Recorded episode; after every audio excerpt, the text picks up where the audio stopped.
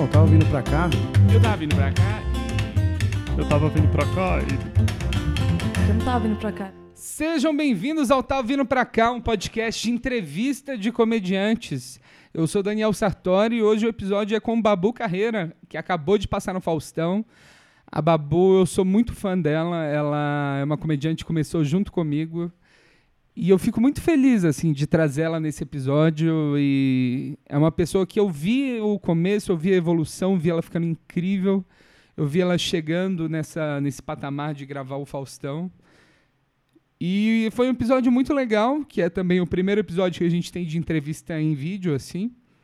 Que eu não sei se eu vou conseguir fazer sempre, mas eu vou tentar fazer sempre. E eu espero que vocês gostem. Eu estou muito feliz com esse episódio. Se vocês gostarem, mandem, mandem uma mensagem para Daniel Sartório. Se vocês não gostarem, vocês podem mandar uma mensagem para o Mauri, que vai dar uma bronca em você, no arroba Mauri Silva, no Instagram. E sem mais delongas, vamos começar esse episódio. Muito obrigado a todos e vamos que vamos.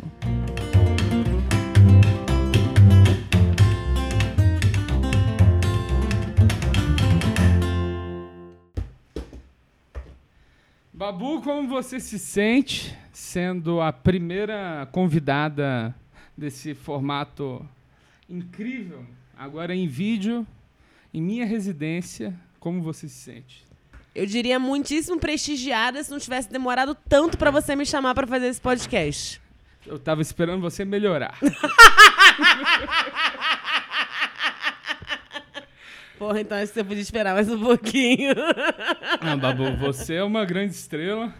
Estamos aqui ó, com várias, vários produtos do podcast. Vocês podem comprar. Eu vou levar uma caneca dessas pra casa. Não vai não, é 50 reais. Então não vou mesmo. Realmente eu não vou levar nenhuma caneca pra casa. O preço é discutível, viu? Vocês podem fazer ofertas e essas aqui vão estar numeradas e vão estar assinadas também. Ninguém compra. O Daniel precisa começar a ganhar dinheiro com comédia. Tem que parar de ficar vendendo bricabraques e parar de ficar fazendo trabalhos alternativos. Tem até cigarro do tem- Tava Virando Pra Cá. Fumados por ele. É, são 20 Exatamente. guimbas que você vai conseguir comprar com DNA Daniel Sartório. É, isso aí no futuro vai valer uma grana. Vai, vai, com Todo certeza. mundo quer alguém com sangue primo, hein? Sangue de cigano. sangue primo de cigano. Babu Carreira, hein? Sim. E aí, tava vindo pra cá e o quê? Eu tava vindo pra cá e eu pedi um Uber porque. E, e é sempre um- uma questão quando eu peço Uber pra ir perto da minha casa, né? Porque eu olho e falo, ah, tá 7 reais.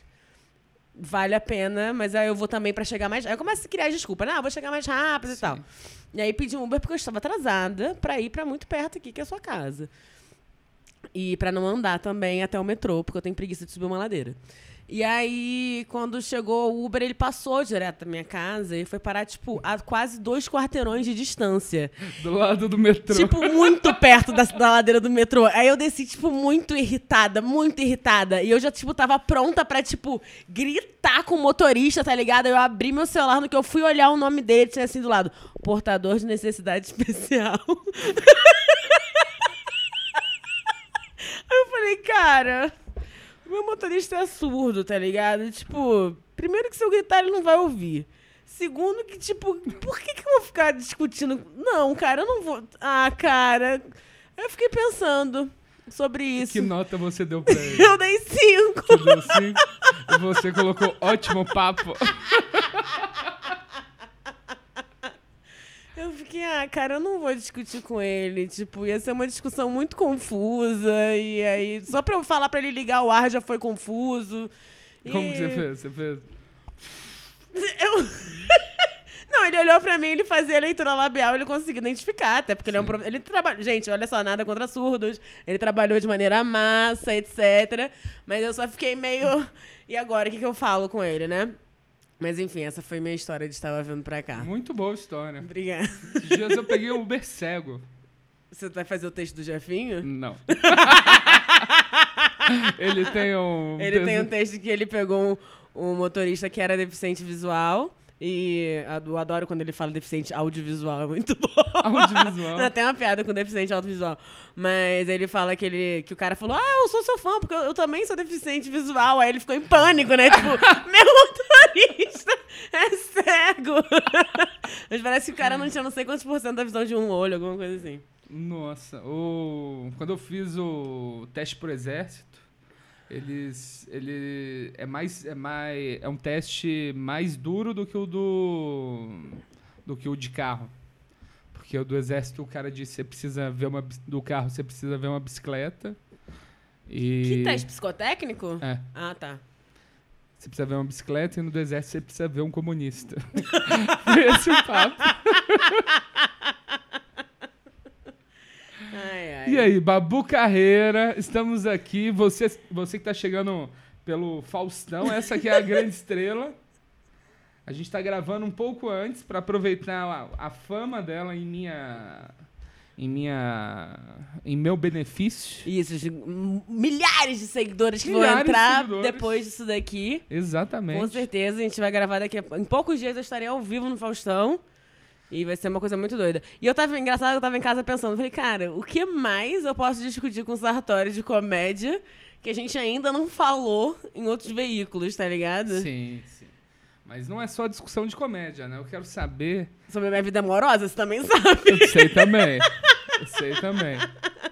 Você, você sabe quem é que eu tô falando. Eu vou te matar.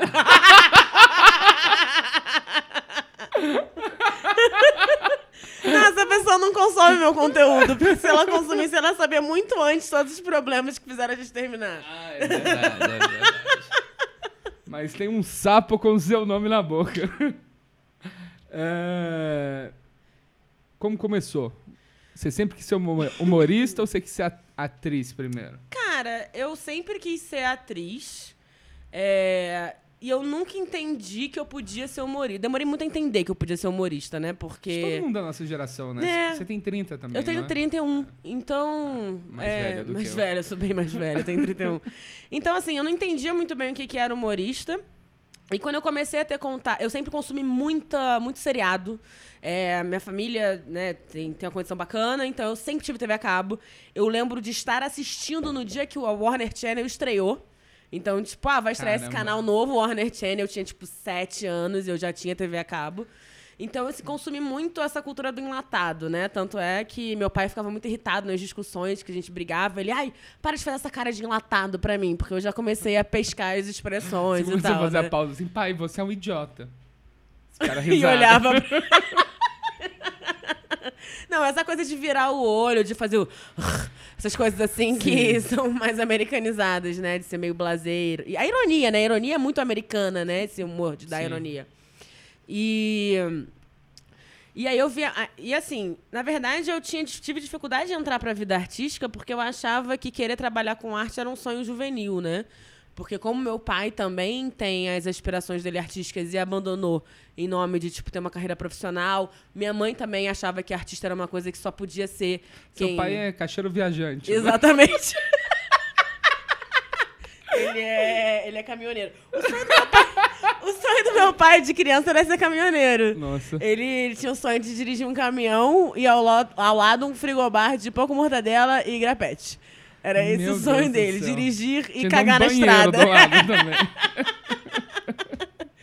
Ô, caramba, ô, eu já dirigi caminhão. Já é dirigiu realmente muito. A Cintia também. Ah, é. A Cintia, ela, quando ela tirou o brevet dela, ela precisou. O brevet não é de avião, cara. Ah, caminhão, depende do tamanho do caminhão. Se o caminhão voar. caminhão cargueiro. Avião cargueiro é um cargueiro, caminhão é um que caminhão voa. que voa, tá bom. É, mas. E como é que foi o início disso? O que, que você gostava de assistir? Denene, né? Você gostava Era de Den- Denene. Denene era pra mim uma super referência. Eu achava muito bom também. eu Cara, você já gostar. reviu Denene agora, Ah, depois de trabalhar com não. humor? É impressionante. Ainda mais agora, tipo, depois dessa experiência do Faustão, que eu tive que aprender a popularizar meu texto é, sem deixar ele é, uma coisa que eu não me orgulhasse, sabe? É, quando eu vi Denene, e fazendo esse paralelo, foi uma coisa muito doida, porque Denene é um texto muito popular, mas tem muitas camadas. E é tem censura livre, porque a, a temática é uma babá que cuida de três crianças, né? Sim. Então não pode ser pra, só pra adulto, né? Mas assim, tem uma malícia, é muito.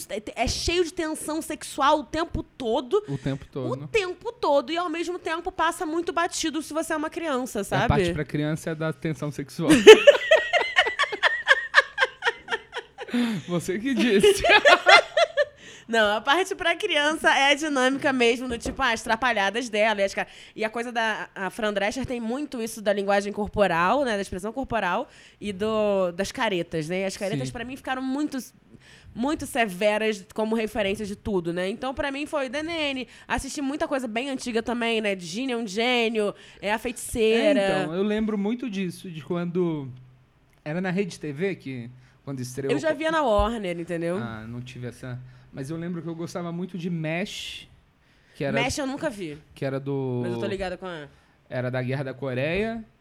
Era Mesh, o Dini Eugênio, Alf, Alf eu adorava. Alf eu gostava médio tambem, porque eu achava meio de menino, às vezes, o Alf. Não é de menino, Não, né? sei que não é, de mas eu senti-. Gênero dele. Mas eu sentia umas coisas meio agressivas, às vezes me incomodavam. É Porque o humor de bullying sempre me incomodou, né? Sim. Sempre. E o Alf tinha um pouco isso. E, tipo, isso é muito. E é aquilo, né? Sendo. Sendo criança gorda, o bullying pra mim me atingiu em muitos níveis muito bizarros. Então eu nunca consegui achar muita graça do bullying, mesmo com, com os outros, comigo, com ninguém. Eu ficava tipo, pensando, ah, meu Deus, ela vai pra casa e chora. Não é legal isso. Então, tipo, pra mim nunca foi. Nunca foi muito difícil pegar o caminho do teoricamente, politicamente correto, né? Que eu Sim. nem acho que é muito a minha vibe. Mas porque eu, eu nunca. Eu não achei graça, né? Então, se você não acha graça daquilo, você não começa a fazer a partir daquilo, né? E você, eu, eu imagino, a, você é sempre muito indignada quando eu digo que eu não sofri bullying na escola. Muito indignada. Você fica muito Fico indignada. muito puta, porque é muito mentira. Isso só bloqueou, isso é impossível. Não, é, na minha escola, todo mundo fazia, todo mundo sofria bullying. Tinha alguns que sofriam Sim. mais, mas, tipo, ninguém tava salvo, assim. Sim. Não- e não tinha a parte da violência Aham. também, era só humilhação. e- Que às vezes fica mais tempo com você, humilhação. mas no meu caso, eu acho que não foi negativo, É, assim. entendi. Com você talvez tenha te ajudado a desenvolver o músculo da comédia, né? Sim. Comigo, zero. Comigo só me tolia. Na, na verdade, tipo assim. É muito doido que eu tenho visto que. Eu vou, vou ser. Eu não sei se vai ser um pouco chato pra quem estiver ouvindo, talvez, mas é que, de verdade, o meu entendimento com. é, o aumento das minhas liberdades pessoais em relação a ser mulher. é, e o meu entendimento de feminismo só aumenta a minha liberdade de exercitar o meu músculo da comédia. Sim. Porque eu fui. Mesmo eu sendo essa pessoa escalafobética que todo mundo acha que. Ah, é isso aí, só quer gritar, quer fazer confusão. Eu fui muito reprimida e eu senti muito a repressão. É, não, por, não num sentido de, tipo assim, ah. Não é num lugar de, ah, eu não vou transar, eu não vou beber, eu não vou fumar. Mas era num lugar de eu não posso incomodar ninguém. Eu fui muito criada pra não incomodar ninguém, porque eu sou mulher e, e, tipo, e fui criada por é, uma família de mulheres muito forte e que sofreu muita represália por ser forte. Então eu fui ensinada que a minha personalidade não podia atrapalhar os outros. Elas falavam, cara, a gente já se fudeu muito por causa disso, então segura tua onda, segura tua onda, não faz isso, não faz isso, não faz isso. Então, é, hoje em dia que eu tenho aprendido a, a me importar menos com o que os caras vão pensar, o que, que a- as minas vão pensar também, e vou só falar o que eu preciso falar, eu tenho percebido que o meu retorno tem sido melhor, entendeu? E claro Sim. que adaptando isso aos veículos que eu tô, né? Que eu não posso em qualquer lugar falar exatamente tudo aquilo que eu quero falar. Não- mas não te dá vontade, tipo, Faustão ao vivo, mandar alguma coisa assim? Cara, não, porque Eles eu não. cortam muito rápido, né? Não é isso, não é isso, Artes. É porque eu não tô fazendo nada ali que eu não acredite. E, tipo, pra mim, o grande tesão de fazer o Faustão é conseguir adaptar o que eu penso a uma galera que não teria acesso ao meu trabalho. Sim, sim. Então, tipo, eu não tenho vontade de chegar lá e mandar uma piada que só a minha galera vai entender. Primeiro que a minha galera não vai estar assistindo o Faustão. E segundo que eu vou estar desperdiçando uma chance de inserir uma sementinha de um pensamento que pode ser revolucionário para uma dona de casa. Sim. Sabe? Tipo, o, meu- o primeiro texto foi sobre dieta e, tipo. A grande batalha foi falar de dieta sem ser gordofóbica, sabe? Sem criar uma grande rivalidade entre mulheres magras e mulheres gordas. Claro que eu fiz alguma piadinha, mas muito mais no sentido da gente criticar o pensamento de idealização da magreza e da pessoa magra como ela sendo excelente e sempre legal, pra trazer mais pra realidade, que é a chatice que é a gente ficar se restringindo em função da, do corpo, sabe? E isso foi, tipo, tá muito desconstruído, tá muito leve, tá muito pincelado, se você passa batido como um DNN, sabe? Mas eu acho que é um exemplo de uma mulher gorda não se odiando ao fazer uma dieta, sabe? E pra mim isso é muito mais valioso do que chegar ao vivo e falar porque eu dou xereca mesmo. Porque eu acho que isso não é agente de transformador, na- não é um agente transformador na sociedade que a gente tá hoje. Sim, sim. O sim. choque é diferente, sabe? Uma coisa chocante. O que, o que, que vai É que, chocar é hoje? que eu acho que é muito diferente realmente pro homem gordo pra mulher gorda. Como? Do, de como a sociedade vê, das restrições que você tem Hum. de relacionamento, de pessoas, do... E realmente eu não tinha pensado nisso. A gente teve muitas discussões, algumas até sérias, sobre esse processo da, da Globo com a Babu, que eu tô assim, Babu, você tá se vendendo, Babu. Vai lá e faz o que você sabe fazer, Babu. Mas eu entendo esse lado, porque tem uma coisa que eu, eu, eu sempre penso assim, como que Seinfeld conseguiu ser a série mais popular dos Estados Unidos. Uhum. Que é muito inteligente, é muito bem escrito, muito bem feito. Mas como que aquilo, aquele produto virou a maior série da época? Sim. É, você tem que pensar que eles também não trabalharam nenhum assunto muito denso. Ou se trabalharam, foi dentro das conversas e não de temática do episódio. Então, tipo. Seinfeld também era uma referência pra mim, mas eu também não. Você não gosta da Elaine, né? Não, não é que eu não gosto da Elaine. Eu, inclusive, a Júlia, pra mim, é uma outra referência de, Ah, de artista. Ela é foda, ela é maravilhosa. Tudo que ela faz eu quero consumir. Sim. É, e a Fran também, mas é uma pena que ela só faz umas, umas série bosta. Depois Não de é. Danene, ela não fez nada que prestasse, mas a atriz eu gosto muito. A Júlia não, a Júlia fez muita coisa legal. O que facilita pra, pra gente. Mas é que eu acho a personagem da Elaine uma mulher idealizada pra ser um dos caras, sabe? A Elaine raramente traz questões de mundo feminino, mas ao mesmo tempo é, não era uma época que estavam se debatendo isso, essas coisas, né? Sim.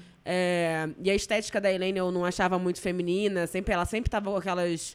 Eu sei que era moda, mas ela sempre tava de assim, blazer, né? sempre tava com o corpo completamente descoberto. É. E parecia que pra ser respeitada entre homens, você precisava encarar essa capa de masculinidade e ter um cabelo longo pra gente falar, ó, eu sou uma mulher, então eu não sou uma ameaça. Então eu tenho esse cabelo imenso aqui, mas eu vou cobrir qualquer traço meu de feminilidade, sabe? E as minas que namoravam o Seinfeld, todas, tipo, com roupinhas super apertadas, com o peitão, com a cinturinha, eu ficava, porra, por que, que a Elaine não, não pode se vestir assim também, Sim, sabe? sim. Verdade. Eu já tinha pensado sobre isso, sobre como. Eu, que eu achava muito positivo que você pensava, tipo, pros anos 90, uma mulher solteira que transa com todo mundo.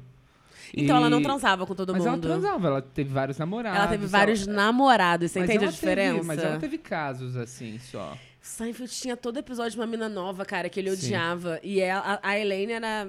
Ela não tinha tantos caras assim, eram caras meio perdedores, sabe? Um ou outro que era, tipo, interessante. Mas era le- é, é legal, é revolucionário ter a Elaine também, uma mulher Sim, moderna dos sim, anos 90, etc. E era outro contexto. Assim como se a gente for ver Sex and the City hoje, a gente vai achar um absurdo, sabe? Fala assim, meu Deus do céu, que de serviço à humanidade tira essas mulheres daí, saca? Tipo, é só papo de rola e como eu posso me adequar à rola e onde eu vou arrumar essa rola e como eu vou... Ah, uma quer casar com a rola, a outra quer, quer só transar com as rolas, a outra quer é, encolherar uma rola. É umas coisas muito doidas, mas sempre o, o cara no, no É, principal, o Sex né? and the City eu nunca consegui assistir. Do- Era muito voltado para as questões femininas é. e muito voltado a relacionamentos, Sim. entendeu? É, depois, no nos filmes, é que até abordaram outros dramas. Mas, enfim, não, nem era uma referência pra mim nessa época. Eram mais os sitcoms de comédia mesmo. Mas aí, voltando à à questão da trajetória. Sim. É, eu... Alguma coisa piscou ali. Tá funcionando? Ah, TV. Eu... Eu tô assistindo o Trato Feito. Eu adoro trato feito. É muito bom. É muito bom. Eu evitei muito tempo fazer fazer qualquer coisa artística, porque eu achava que eu precisava ser uma profissional séria, né? Porque eu não considerava o que eu, que eu faço hoje como alguma coisa séria. Eu achava que era um luxo ou uma coisa que. Tipo, tinha, uma, tinha a lenda da Zezé Polessa na minha família. Não, Bárbara, meu nome é Bárbara. Calma, Zezé, Mas eu vou explicar. Zezé Polesse. A Zezé Polessa é uma atriz, e aí um dia uma tia minha me falou, não, porque a Zezé Polessa só foi começar a fazer teatro quando ela tinha 40 anos. E. e é, Isso era tipo uma- é tipo um. pre- um não, exemplo. é um exemplo do tipo, ah, não, mas quando. E hoje ela tá na Globo, então quando tem que ser, é pra ser. E, tipo, eu acreditei muito nisso. Eu falei, ah, uma hora vai cair essa oportunidade no meu colo. E, de fato, a oportunidade caiu no meu colo. Só que ainda assim, eu quis fingir que não tava acontecendo. Porque eu não vi aquilo como uma, uma possibilidade de carreira viável, sabe? Eu comecei a fazer vida sexual de babu, cara, com 20 e pouquinhos anos. E eu demorei chegar até, até me mudar pra São Paulo, que eu falei, não, eu sou artista e eu vou lidar com isso, sabe? Quando você fez, teve o programa na. Foi na Multishow esse Foi no programa. Multishow. No Multishow, na verdade, a Vida Sexual de Babu foi uma série que uma websérie que a gente fez de maneira completamente independente. Aí depois o Multishow comprou a segunda temporada e hoje em dia é dono da Vida Sexual de Babu. A gente não pode nem fazer mais nada, só se eles quiserem fazer. E, e o que eu apresentei no Multishow foi o Papo Calcinha. Hum, sim. O que ajudou a confundir mais ainda na minha cabeça, porque Sim. foi um job que eu peguei de apresentadora. Sim.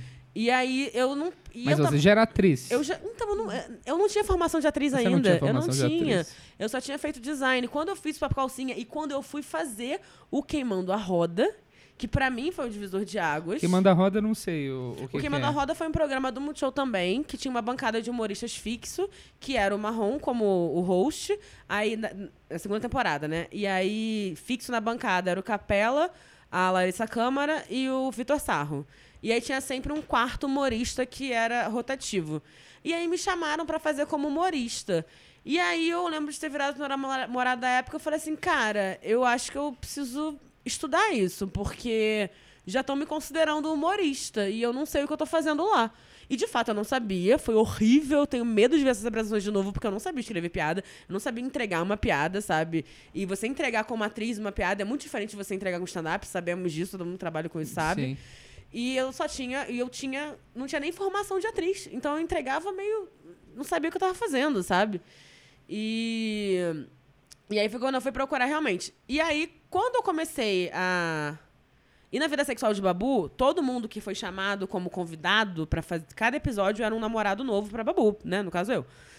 E aí cada um deles era um cara do stand-up carioca. A gente chamou só quem tava trabalhando como humorista nessa época.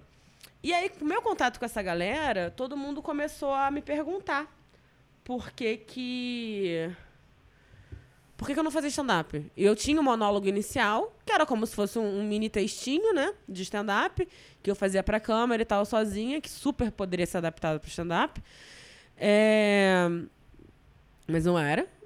E aí ficava todo mundo nessa. E quando é que você vai fazer stand-up? Quando é que você vai fazer stand-up? Eu já gostava muito, eu sempre adorei consumir. Só que eu comecei também pelos caras. Então, o primeiro que eu assisti, que eu lembro que eu fiquei encantada, foi o Raw, do Ed Murphy. E em seguida comecei a ver um monte de coisa. Claro que o Luiz C.K. tava ali, assisti a série toda do Louis, etc, etc. Comecei a ver a Wanda Sykes. Vi a Sarah Silverman, não me identifiquei com o trabalho dela de cara. Hoje eu acho Speck of Dust um- um- uma peça incrível de comédia aí, do entretenimento. Mas o que ela tinha feito até então, como ela faz humor negro, como ela usa muito a sexualidade dela, eu fiquei um pouco. Criei um pouco de aversão. O, a chave virou pra mim quando eu vi Amy Schumer. Que a gente sabe que tem várias problemáticas.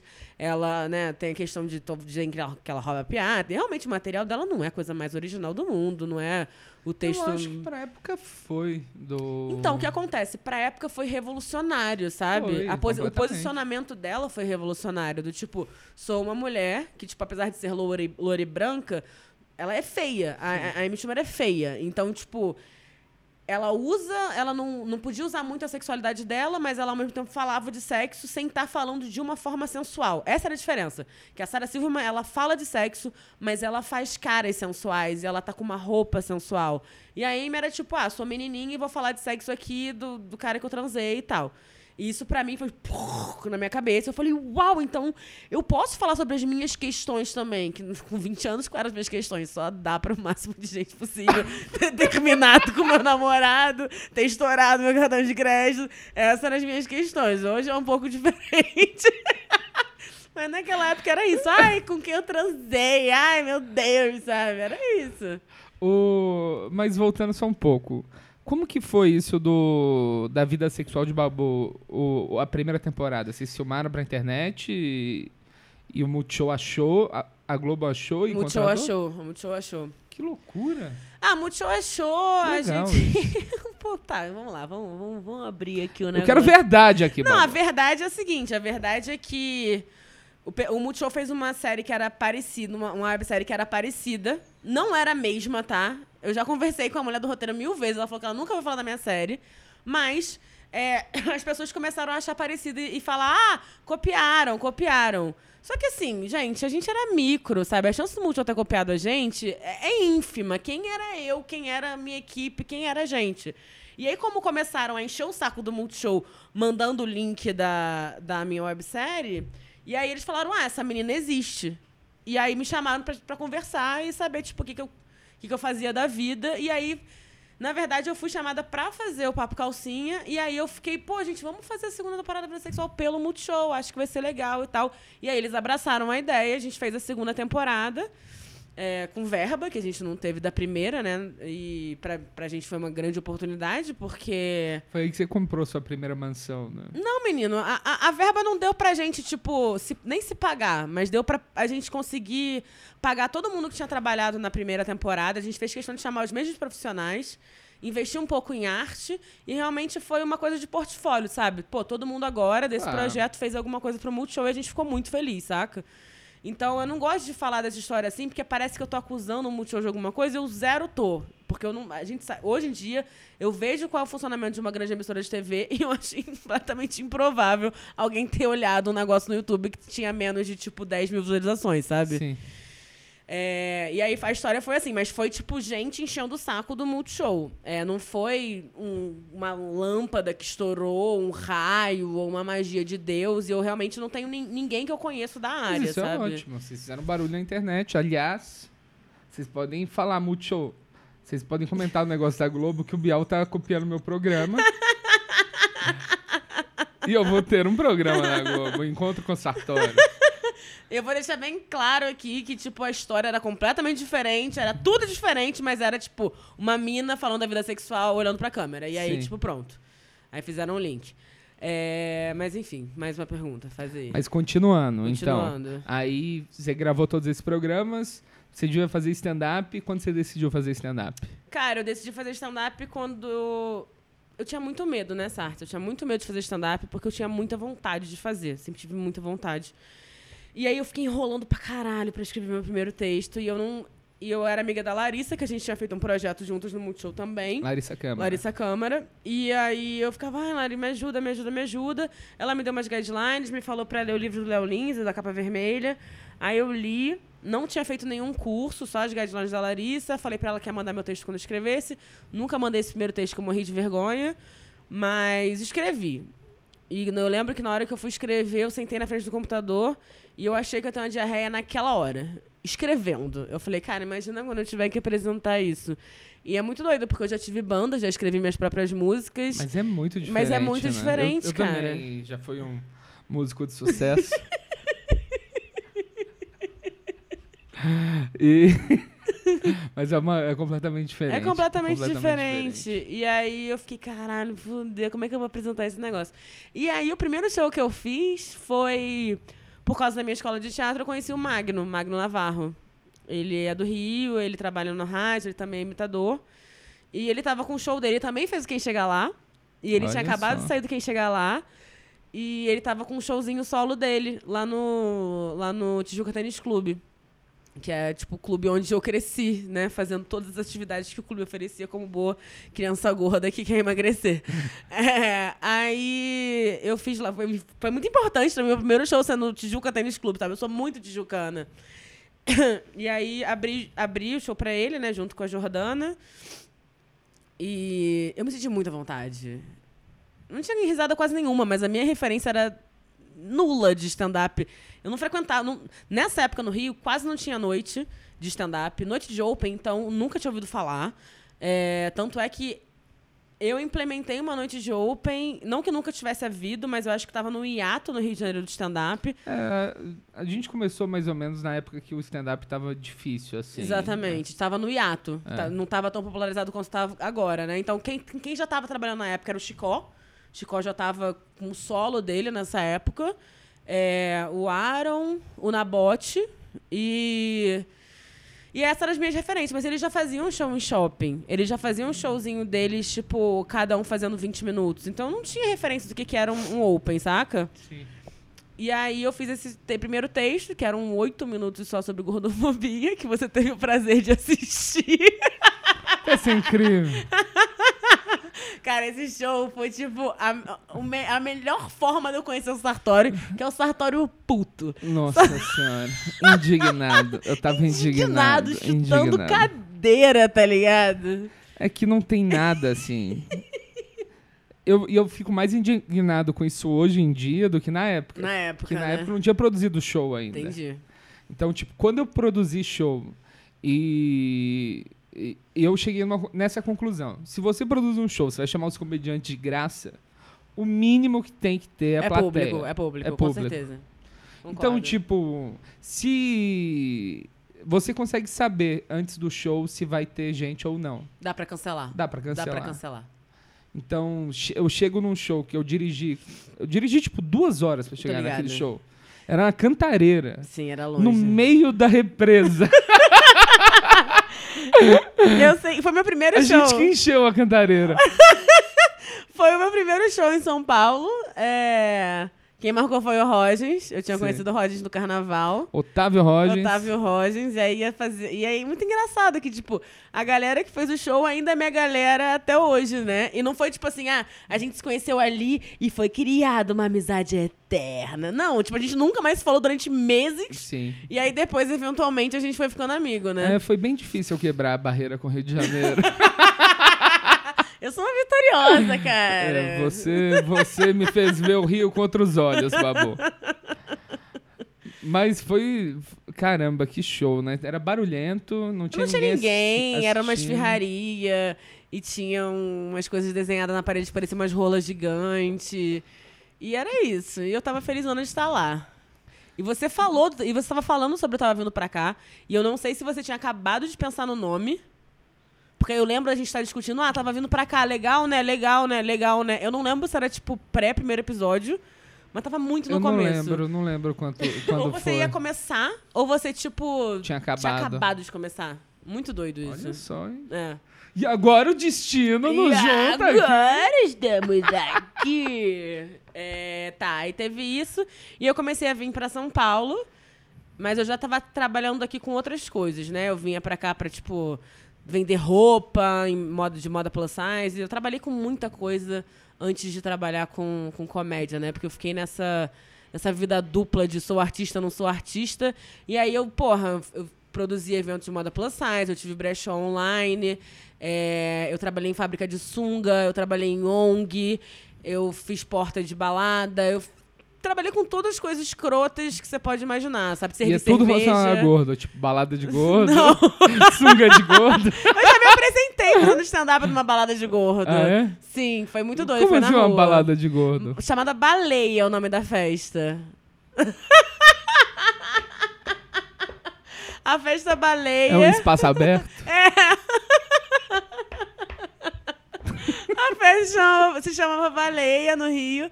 Aí depois se chamou, virou a toda grandona, que hoje é famosa e tal. Mas na época tinha um performance. E eu fui fazer stand-up e foi muito doido. É, foi bem legal. E aí o texto de, de gordo super cabia, né? É, foi difícil sair desse texto de gordo pra mim. Foi muito difícil abrir mão disso e falar de outras coisas. Acho que isso é até importante falar. Eu fiz o contrário, olha Você só. fez o contrário, você. Eu me recusei. Eu falava assim, piada de gordo é- é humor baixo.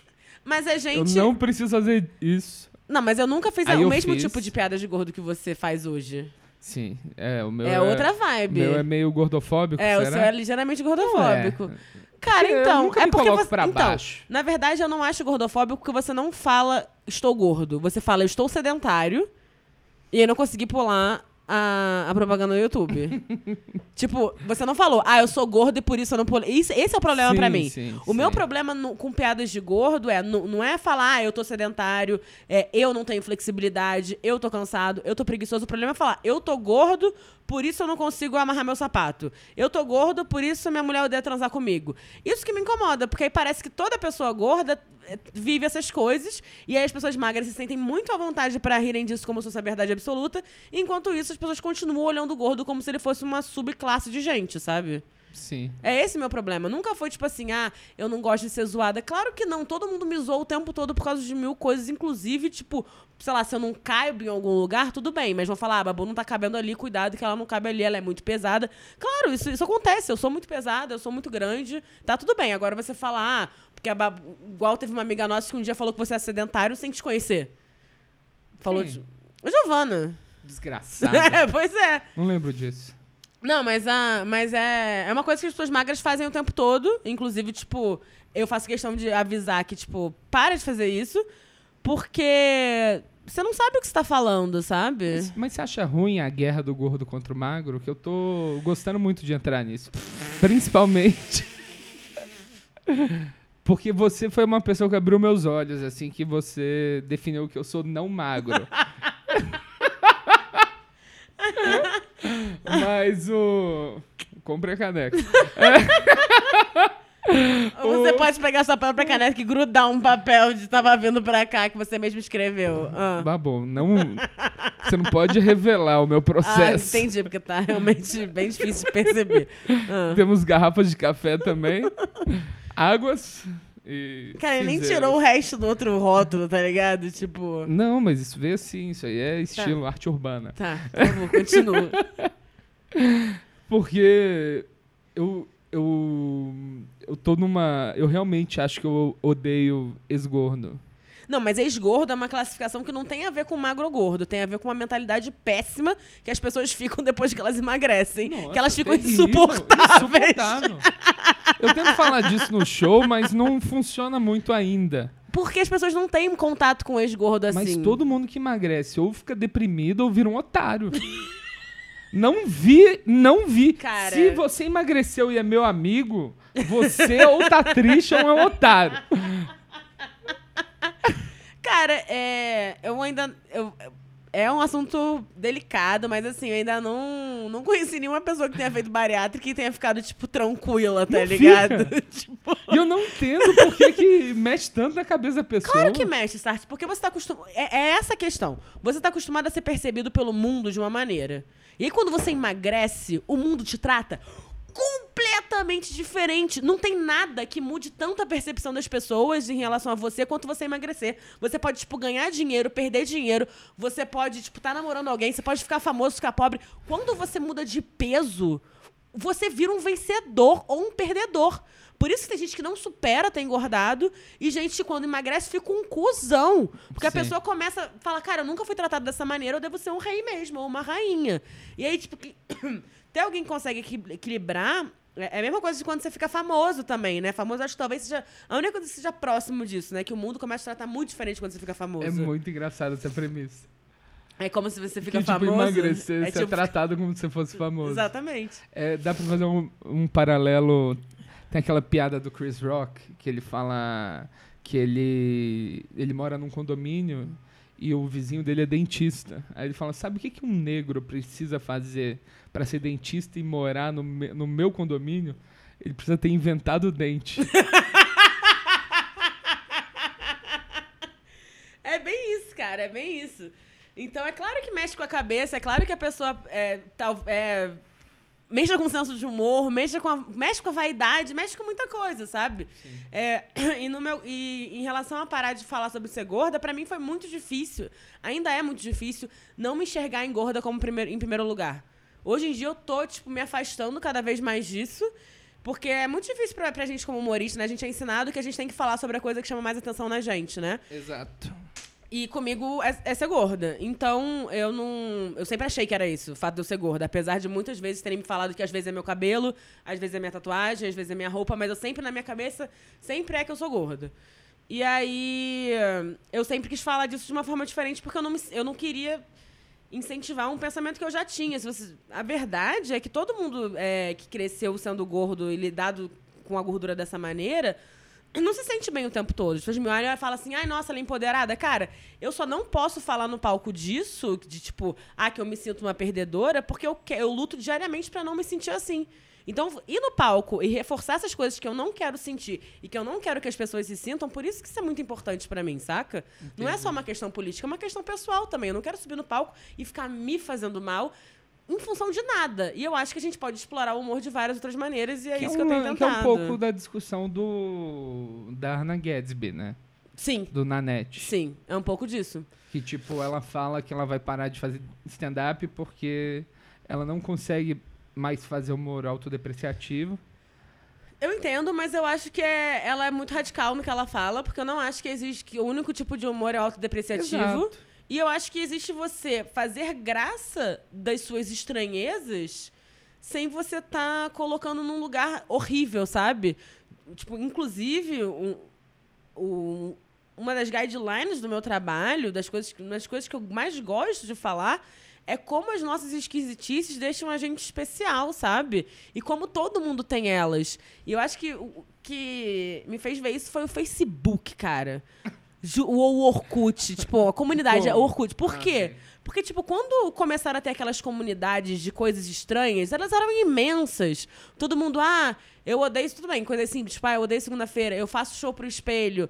Tipo, todo mundo tem um negocinho esquisito e que todo mundo compartilha, sabe? Então, na verdade, a ideia de normalidade que não existe. Porque todo mundo é, é- é meio porco, ou é meio sexualizado demais, ou subsexualizado, ou tem problema com a mãe. Tem, todo mundo tem algum negócio. Sim. E a gente exaltar isso em vez de falar que tá errado e discutir isso, conversar sobre isso, tipo assim, pra mim é muito legal quando eu vejo a Cintia Portela falando que ela tem candidíase no palco, tá ligado? Pra mim é Sim. tipo, porra, finalmente alguém falou sobre bicheira de xereca, sabe? Precisamos falar disso, Sim. sabe? É interessante. Eu, eu, eu sinto. Eu só comecei a fazer piada de gordo, assim, porque eu sentia que a plateia falava assim: caralho.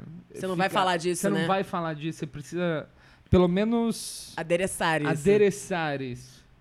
Mas dá pra fazer também, só se esbarrando em todo mundo antes de entrar no palco. Verificar se o palco aguenta, né? Sei lá. Não, mas eu, eu ainda sinto uma necessidade da plateia de me ouvir falando sobre isso. Mas eu acho que passa muito batido. Por isso que eu, eu criei. A, a minha piada de abertura, ela fala logo disso. Como que é mesmo? É, pra quem não me conhece, eu sou a Babu. Pra quem não enxerga, eu sou gorda. Mas eu sou gorda, Sim. eu não sou sedentária, eu sou gorda, eu não como muito, eu sou gorda e chupo mal. E todo mundo pega isso. Só Você você que parou- não tem essa referência de Você chupo parou mal. de fazer gorda e gente boa? Não Ah, tem gente boa no meio, tem gente Essa boa é no minha meio. favorita. É, gente boa no meio. Eu faço uma pausa depois de gente boa e depois eu entro pra, pra chupo mal. É... Também é uma piada de abertura que eu não consigo, eu tenho dificuldade em me libertar dela, mas é porque eu gosto muito. É porque dá muita segurança, Sim, né? dá muito, tipo, é isso Eu aqui. tentei parar de fazer a minha, só que é melhor quando eu faço ela. Sim.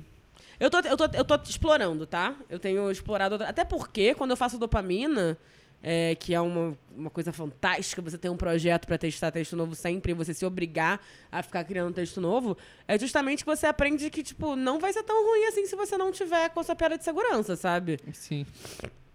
Não tem tempo eu, eu não tem tempo e eu não quero ficar começando sempre do mesmo jeito, se eu tenho só cinco minutos. Ano passado você teve uma melhora muito grande. Tive. Meio com uma, virança- vi- uma virada de chave, assim. Tá tudo bem? Tá, eu tô com alergia. Ao cigarro? Não, já é adiante. Ah, ótimo. O que você consegue perceber o que aconteceu? Você sabe como aconteceu? Hum. Sei, sei exatamente o que aconteceu. Foi fazer o Comedy Central. Fazer o comedy Foi Central. fazer o Comedy Central.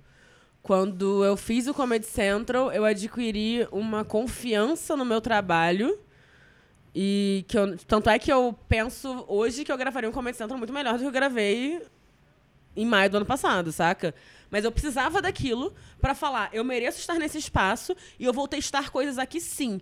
Porque quando eu cheguei na cena, eu sinto muito que existia um preconceito por, tanto por ser carioca, quanto por ser mulher, quanto usar música. Então, era um show que a galera meio ficava. "Eh, O que, que essa garota tá fazendo, sabe? era um dos preconceituosos É. de duas dessas coisas. Carioca e música. E música. É, que eu acho que é, é, a grande maioria era isso. E, e com- conforme eu fiz no palco do Comedy Central 12 minutos sem música, não era um texto tão forte assim, né? A parte do swing é uma coisa que eu nunca mais usei, porque eu acho que eu não consegui desenvolver da maneira como eu queria aquilo. Mas me deu a confiança de falar assim, tá, não é só porque eu, eu sei que meu show fica melhor com as músicas, porque o público gosta muito, cara. Tipo, o público se sente muito abraçado e, e, se empolga muito quando é feito. Não é particularmente onde eu me sinto explorando mais a minha comicidade, mas é onde eu sei que o meu show fica mais no nível de entretenimento. Não quer Sim. dizer que eu seja melhor ou pior humorista. para mim é só, tipo, uma ferramenta, mas não é uma, mas não é uma bengala. Sim. Não é uma muleta. Se eu tiver que fazer um show de 20 minutos sem música, hoje eu tenho material para isso. Então, essa virada de chave é, me fez pedir mais para fazer show, me fez é, produzir mais. O dopamina também tem um, um, grande papel nisso. E eu também comecei a, a olhar para como as pessoas estavam fazendo as coisas no mercado. E, sinceramente, uma outra coisa que me ajudou muito foi parar de produzir show, cara. Parar de produzir show. Tipo, cara, dá para você fazer muito mais show se você não tá produzindo, cara. Exato. Quando eu entrei no, no stand-up aqui, todo mundo falou: não, você tem que ter uma noite para ter uma, uma, moeda de troca. Cara, não é assim. Você precisa de cara de pau. Se você tiver cara de pau, se você pede. E, mano, já ouvi muito que, tipo, ah, Fulana consegue fazer muito show porque tá dando pra geral. Brother, olha só. É, infelizmente a galera não tá querendo me comer. E eu consegui fazer, tipo, mais de 100 shows ano passado. Eu adoraria trocar minha xerega por tempo de palco, mas não tá rolando. Então, tipo assim, o que mudou foi, tipo assim, ter cara de pau. Eu falei, não, eu vou pedir pra fazer. Eu fiz Comedy Central, então eu posso... Posso pedir. Eu tenho o direito de estar aqui. Eu acho bom, massa. você pode parar de esfregar que você fez esse Comedy Central na minha cara, tá ah, bom? eu posso começar a falar, não, porque eu fiz Faustão. E aí... Maldita! Você esqueceu um momento grande da sua carreira também, que foi dois momentos, né? Quando a gente te aceitou como amiga ah. e quando você teve o nosso programa de rádio. O... Nosso grande Mas programa. olha, eu vou te falar que o era Comedy um Geek. Programa. Não, era um programa muito ruim, Sartório, por isso que ninguém escutava. Mas a Não. gente fazia um bom trabalho. Sim. Mas a dinâmica do programa eu acho que não era tão interessante assim. Sim, culpa do Barba. Você é velho, cara. tudo bem, ele é pai agora. Ele agora, é pai, tá tudo agora bem. faz mais sentido. Mas me ajudou muito ter feito. Também me deu muita confiança o Comedy É, Geek. então, o- só de fazer um programa impro- meio improvisado, assim. E... É que pra você era improvisado, né? Que você não escrevia as piadas. Escrevi assim, desgraçada. Sartório, você não escrevia as piadas. Super Sempre chegava e escrevia. falava, "Ah, gente, tô muito atrasado, por que qual é a pauta? Não tira seu mérito também, que você não gosta de falar que você é improvisador, mas o Sartório é um grande improvisador. Um grande improvisador. Ouviu, Arijon, seu desgraçado? É, é, tenho. Você fazia mais improvisado, mas eu realmente tirava a minha segunda-feira pra ver as notícias e escrever piadas sobre aquilo. Eu falei, uau, eu, eu entendi essa mecânica. tá, então eu sei escrever piada. Tá, então, já que eu sei escrever piada, eu preciso achar o que, que funciona pra mim, né? E, e é aquilo, eu não sou, tipo, a melhor humorista do Brasil e eu não acerto sempre, mas é, é muito diferente de você estar só começando, né? É, é, você já começa. Você demora menos a acertar. E eu também saí do. Vou falar Comedy Central mais uma vez. Eu saí do Comedy Central já pensando, e se me chamarem ano que vem? Preciso de 15 minutos. Eu não. vi o desespero de algumas pessoas ao meu redor na hora de gravar o do ano passado. Eu falei, eu não quero passar por esse desespero e eu não tenho proficiência pra gravar, pra fazer em um mês um texto novo de 15 minutos. Eu vi gente. Eu fiquei impressionada, passei a admirar o trabalho de muito mais gente quando eu vi que a pessoa escreveu o texto em duas semanas e ficou foda pro Comedy Central. Falei, eu não consigo fazer isso. Então eu preciso me preparar desde já. E aí eu Sim. comecei a escrever muito e testar muito e parar de produzir show. Agora eu quero voltar, mas eu tô com umas ideias de, de fazer umas coisas diferentes que não. E, e chamar alguém pra fazer a produção pra mim, cara. Eu acho que tem muita gente saindo da faculdade de produção, tem muito produtor iniciante, pra gente ficar gastando nossa energia criativa resolvendo cachê, resolvendo. é, flyer, tá ligado? É, que é uma qualidade completamente diferente. É do que outra tá coisa. né? Porque enquanto a gente fica tentando, tentando aprender a negociar com o dono de bar e tretando por causa de território, como é que você vai eh, inserir energia e fazer um texto bom e, e ter liberdade de, sabe? Se você tá. Se você. Imagina, você mesmo senta pro contratante e você fala assim: olha, eu te prometo que meu show vai ser foda. Quando seu show é ruim, você tem que lidar com o contratante falando que você é uma merda. E você tem que sair do bar. Se você tem um- alguém pra intermediar isso, você tem alguém pra falar assim: olha, não, é. Peraí, não é bem assim. Hoje ele testou uma coisa, não sei o que, não sei o que lá. É diferente quando você tem uma, uma outra pessoa. Sim. E, essa, e assim, gente, a gente não faz pela grana. Então, se a gente não faz pela grana, por que não compartilhar a grana com alguma pessoa até a gente ter grana o suficiente pra ter realmente o que compartilhar, saca? Então você vai me dar um pouco da grana do Faustão aí. Você vai me tá falando. produzir? Hã? Você vai me O produzir? que eu estou fazendo agora? Eu tô te deixando famosa aqui, Babu. Olá. aqui tem mais view do que o, o Faustão. Não tem, não. Não tem, não. Mas eu gosto de pensar que tem. Tá bom. O, eu fiz teste para um papel de Faustão. Aonde? Hã? Vai Como ter uma assim? série aí. Que vai ter o Faustão Jovem? Faustão de 39 anos. eu me senti tão triste. Não achamos que você tem a ver, mas não passei, Você claramente. é o perfil. Por raiva. Faustão de 39 anos. Faustão de 39 anos. E como que tá esse processo do Faustão? Como que Cara, foi o início, o primeiro show? Isso me deixa. Eu fiquei muito, muito Você deu um brigadeiro pro Faustão. Dei um brigadeiro pro Faustão. Tudo começou mais uma vez com o Otávio Rogens. O Otávio Rogens é, é, é o motor que me impulsiona para a frente. Ele que eu tenho que dar dinheiro um dia. Porque eu não ia me inscrever porque chegar lá. Eu falei, cara, eu acho que não é meu momento. Eu não tive coragem de me eu não. É, eu falei, eu não sei se eu não sei se é a minha pegada, não sei se eu quero. Ele falou, foda-se, você é humorista, você tem que se inscrever. Porque é importante pra todo mundo, pelo menos, ter se inscrito. E aí fui, aí foi, né? Foi um monte de inscrição, um monte de teste, selecionaram os 12, eu tava lá, eu fiquei, uau, que legal. Mas eles falaram assim pra mim, então, a gente amou você, amou sua energia, mas não dá pra você falar nada do seu texto. A gente amou tudo que você é, mas não o que você faz. então tem como você escrever outras coisas? E eu fiquei desesperada. Porque assim, não é que meu texto tenha palavrão. Porque não tem. Eu faço meu texto pra. Se você reparar, eu não falo. Eu falo, falo muito pouco, xoxota. São algumas piadas que tem, tipo, um Sim. xereca, um pau, não Mas sei é o um quê. assunto, né? Mas é o assunto. Sim, sim. Entendeu? É o assunto. É, falar de, de menstruação, é, falar de transar com desempregado, tipo. Menstruação, transar com xoxota, transar com desempregado. Essa pra mim tem sido uma das piadas que eu mais amo fazer. Que é. Não, então, nem só isso. Por exemplo, o texto de não querer ser mãe. Numa plateia que é cheia de mães, algumas que não queriam ser mães e são mesmo assim. Que dizem que é 80%. Eu não duvido. É difícil admitir que você não queria ser mãe, né? É, texto sobre. Eu tento puxar isso do, Das dos meus pessoas. amigos, assim, que Mas tem aí, filho. não é falam, ruim? E aí? Fala sério, se, se pudesse voltar no tempo. Você fica fazendo. não? Você fica fazendo isso com a minha cachorra pra eu falar que eu odeio ela, eu quero botar ela na rua. Eu acho um compromisso muito sério adotar um cachorro. Não, mas é, tipo, se eu soubesse, talvez eu não tivesse pego, não. Tá vendo? Real. Não, eu adoro minha cachorra, eu não vou, eu não vou devolvê-la pra ONG, mas talvez se alguém tivesse me explicado exatamente quais eram as consequências, eu não teria pego. Você tá querendo dizer que se ela sumisse. Não, não quero que ela suma. Eu vou, ficar, Você- eu vou ficar muito triste. Eu vou ficar muito triste se ela sumir. Não faz isso. Eu botei ela no, no canil só pra eu viajar. No dia eu voltei pra. Eu só deixei ela lá embaixo. Quando eu voltei pra minha casa, eu comecei a chorar que ela não tava. Então, assim, não some com a minha Meu cachorra.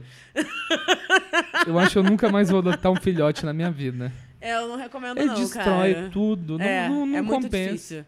Eu vou adotar um cachorro de 14 anos. É, Adota um, adota um de, de três anos. Já não, já não faz mais mas nada. ainda, ainda tem 10 anos de. Ah, entendi. Compromisso. De Seu compromisso. problema é o compromisso. Entendi. Cara, é eu não sei o que eu vou fazer. Não sei o que eu vou fazer. Não sei se vou morar na rua em breve. Pode acontecer. Mas aí, mendigo sempre tem cachorro. É verdade. Então não tem problema se você for morar na rua. E mendigo nunca tem gato. Nunca. Fica o questionamento. Questionamento. Qual animal é bom de verdade? Um koala. É, onde é que eu tava? Você tava falando do Faustão, aí você se, inscre- você se inscreveu. Ah, tá. Aí rolou e tal. E meu texto não podia nada por causa das temáticas, né? Que estão muito afastadas do, do, E isso foi muito ruim, mas ao mesmo tempo foi muito bom, sabe? Tipo, eu sempre tive esse pensamento de que eu queria que o que eu penso chegasse na massa. Eu não sabia como fazer isso, eu não sabia tra- na massa, piada de gordo, você pensou nisso? É, Enfim, eu sempre quis que, que chegasse na maior quantidade de pessoas possíveis e eu sempre pensei que arte que só, só serve pra quem conhece arte não serve pra nada, né? Tipo, arte que precisa de referência, pra mim não serve pra nada, porque você tá só falando com convertido, você não tá trazendo nenhuma transformação, você tá só falando com a Tá, sua galera tá, e Tá bom. Eu entendi, tá bom, Bobo? Eu entendi que eu não posso fazer minhas piadas de Romero Não, Brito você pode. ou de Los Hermanos. Você pode. Eu acho que você pode. Só que você tem que pensar qual é a função so- social disso. Existe, claro, a função do entretenimento e, e a, e a nossa vontade de fazer algo revolucionário e depende do que a gente considera revolucionário. Pra você, revolucionário é implementar um outro tipo de humor. Sim. Pra mim, revolucionário é fazer uma mulher se sentir confortável com o corpo dela. Então, tipo, não tô tirando o mérito de nada. Porque quando você chega e faz uma, uma piada no nível de elaboração que você tem as suas, você tá, vendo as pessoas, tá fazendo as pessoas serem confrontadas com um tipo de coisa que elas não conheciam antes e rindo de coisas que elas não imaginavam, o que é super legal também. Sim. Então, tipo, depende do que você tá querendo fazer. Eu não acho que a sua piada não dá pra entender. Eu não preciso ter, ter lido o livro do Gary Shandling e ver o seu. Pra assistir o seu show e falar assim, ah, é uma referência. É isso que eu tô falando. Sim, ah, é uma sim, referência. Vai ver um filme que, ah, tem uma referência às, às flores amarelas do quadro de, de, de Monet. Tipo, foda-se! Quantas pessoas você tá atingindo com isso, sabe? Por isso a preocupação. Então, tipo assim, pra mim fazer o Faustão e entender que eu não era de nicho, porque o tempo todo eu tava ouvindo que eu era de nicho, isso me deixava meio triste, sabe? É, não só porque eu pretendo um dia ser milionário e não dá pra ser muito milionária de nicho no Brasil com, com comédia. é, mas também porque eu falei, cara, pra quem que eu tô, com quem eu tô conversando, sabe? Eu já tenho 20 mil seguidores gordas no meu Instagram que querem ser amados. Isso já tá, já tá dito. Eu quero falar com quem nem sabe que é feminista. Eu quero falar com quem nem sabe que pode se amar. Eu quero falar com, com a galera que tá, tá apanhando do marido e ainda acha que é certo, sabe? É disso que eu tô falando. Essa semana eu tava assistindo um filme. Acabou que eu não assisti inteiro. Eu lembro que eu assisti mais novo, gostei. Que é aquele Abaixo o Amor. Nossa, eu vi esse filme há muito tempo atrás. Eu acho que eu gostaria de ver de novo. É da Renée Zellweger, Talvez não é? não. Não? Talvez não. Eu já achei ruim naquela época. Naquela época eu gostei, assim, eu achei diferente. De, que era um ponto de vista diferente. Tá. Mas é uma mina que ela escreve um livro Abaixo Amor e instituciona o feminismo no, nos anos 50, sei lá. E aí começa a virar o jogo, as mulheres começam a pôr os homens pra fazer o que, que elas querem e. Porque é isso que é o feminismo. Aham, é exatamente isso que a gente quer, mandar Não é em isso que eu vocês. quis dizer. Eu entendi, mas eu tô entendendo que o filme retratava dessa maneira, né? Sim, mas é interessante. É exatamente isso. É uma. Falar de um jeito que as pessoas não ouviram ainda Sim. e talvez causar uma guerra civil entre homens e mulheres e gordos e magros.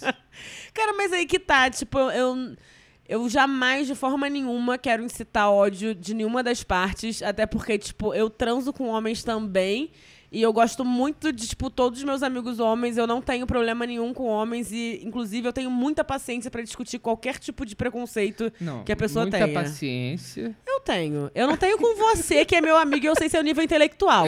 E aí eu vou ficar puta, porque você tá só sendo babaca. Agora, quando você nota que não é só sendo babaca, que é uma questão de ignorância, que a pessoa nunca teve contato com aquele pensamento antes, por que você vai ficar gritando com ela? Sim. Vai falar, ah, não quero discutir com você. Porra, então que serviço de merda você tá fazendo se você não quer conversar com quem não Sim. tá sabendo da parada ainda? E isso é uma, isso é uma coisa que você falou que o, quando você vai fazer um. É tipo fazer piada de Bolsonaro pra uma plateia de esquerda. Sim. Não tem tanto mérito nisso. No... Eu sinto um pouco disso. Eu tenho uma piada que Eu eu, acho que- que eu gosto que às vezes ela confunde quem é fã do Bolsonaro. Uhum. Mas não funciona tão bem. E é um risco muito alto Uhum. pro show, né? É, eu acho que é legal a gente falar de política no show. Sempre é legal. Não, é, é não, não de política, mas, tipo, exemplo, nesse caso, política, no seu caso, o piada de gordo pra Sim. gordo que concorda. É, eu acho que melhor do que a gente falar "Ah, Bolsonaro é um idiota é a gente explicar por que, que as ações dele não fazem sentido. Eu acho que quando você ridiculariza isso, você consegue que todo mundo te entenda, mesmo quem é fã do Sim, cara. Sim. E aí você, você realmente está fazendo uma transformação ali, você tem uma chance de criticar. Sim. Agora você só. Senão você está só caindo no estereótipo. O Bolsonaro é burro, é, a Dilma é feia, e você vai ficar falando nisso. Ah, a, a Marina parece uma tartaruga e. acabou. Que, que, você- que, que, que, que grande pensamento foi esse Ah, que você não, está não, compartilhando é que com a gente? ponto é é justamente de, tipo, não é sobre como você fala e do que você fala, Hum. mas tipo, pra plateia que você tá falando. Você falar um- uma piada genial contra o Bolsonaro pra uma plateia que é contra o Bolsonaro, você não tá mudando a ideia de ninguém. É isso que eu tô falando. Eu entendo o que você está falando, mas eu- o que eu me pergunto é quão genial é a piada se ela não atinge quem não é fã do Bolsonaro. É isso, a gente tá falando a mesma coisa. Eu, eu entendo, mas ao mesmo tempo, tipo assim. A minha pergunta é, tipo, se você não tá. Se você tá falando das ações dele, qual, qual é o fim da piada? Se o fim da piada é falar que o Bolsonaro é burro, ou. Não é uma piada genial, por mais volta que ela tenha dado. Quer dizer, ela pode ser genial, pode ser uma, transformação, pode ser uma. Uma chave Twist. cômica, um twist bizarro. Você fica, caralho, de onde ele tirou isso? Mas ainda assim é uma piada de estereótipo, onde você substituiu é, Hitler por Bolsonaro, sabe? É, agora, tem gente que fala de política num- de maneira é, recorrente, né? Eu acho que, inclusive, é um serviço que precisa ser feito. É, melhor sendo feito quando ele é gravado e difundido, porque às vezes a pessoa que não. Porque às vezes uma pessoa que não é fã do Bolsonaro, que é, que é fã do Bolsonaro, ela vê o nome Bolsonaro e vai assistir. E talvez ela saia dali questionando, mas ela nunca vai num show seu pra ver você falando disso, né? É, E eu acho que nesse ponto, como é política e todo mundo fica ligado, e todo mundo fica querendo saber, e rola essa coisa de meio bairrista que a gente tem com política, né? Que é muito doido, né? Que é o seu time, o meu time. Eu fico meio. Mas eu Mano, acho que isso é normal. não acho não, sabe? Você não acha que é normal isso? Isso rola no mundo inteiro. É parte de princípios, parte de. Eu tava conversando com, com um rapaz. Umas conversas que eu tenho no motel. Eu tava conversando com. eu tava conversando com um rapaz sobre. Por, ele falando, não, porque você, você precisa estudar comunismo, né? Um, um rapaz falando pra mim que eu precisava estudar comunismo. E eu falando que pra mim eu tava de boa, eu tava de boa com, com estudar política. Porque, na verdade, não, não me interessa muito como a máquina funciona. Porque o problema pra mim não tá em, em que, que as pessoas vão fazer com o poder. O problema pra mim é, tipo, por que, que elas querem o poder? Pro- A gente tem que, tipo, definir como a gente vai criar seres humanos melhores, porque não, não faz sentido roubar, gente. Roubar não é uma coisa normal, sabe? Como é que você vai defender ou você vai é, relativizar um partido ou outro se está todo mundo fazendo tudo de forma cagada? Se as pessoas lidam mal com o poder, elas lidam mal com a administração, porque é incabível você ter votado numa pessoa que não faz o trabalho dela. E é basicamente isso que a gente tem na política mundial. As guerras não existiriam se as pessoas fizessem terapia. Tipo, por que, que uma pessoa começa uma. Por que uma pessoa arrisca a vida de milhares de pessoas se ela tivesse empatia? Não, não há possibilidade de fazer Sim. isso. Você, e assim, a gente coloca esses políticos como se eles fossem outro tipo de gente. Mas eles não, eles são nossos vizinhos, eles são nossos pais, irmãos. Imagina, eu viro política e eu do nada começo uma guerra. Tu não vai surtar? Você vai assim, Babu, o que você tá falando, cara? Eu vou falar, não, a- o petróleo. Aí você fala assim, não, foda-se o petróleo. A gente tava no bar junto, conversando sobre como a gente gosta de pessoas e você tá querendo matar pessoas. É, só permite se for uma guerra contra os magos. mas, mas continuando do Faustão. Desculpa. Continuando, Faustão. Continuando do Faustão, como que foi esse processo do texto? Você teve que fazer um texto novo pro. Tive que fazer um texto novo e.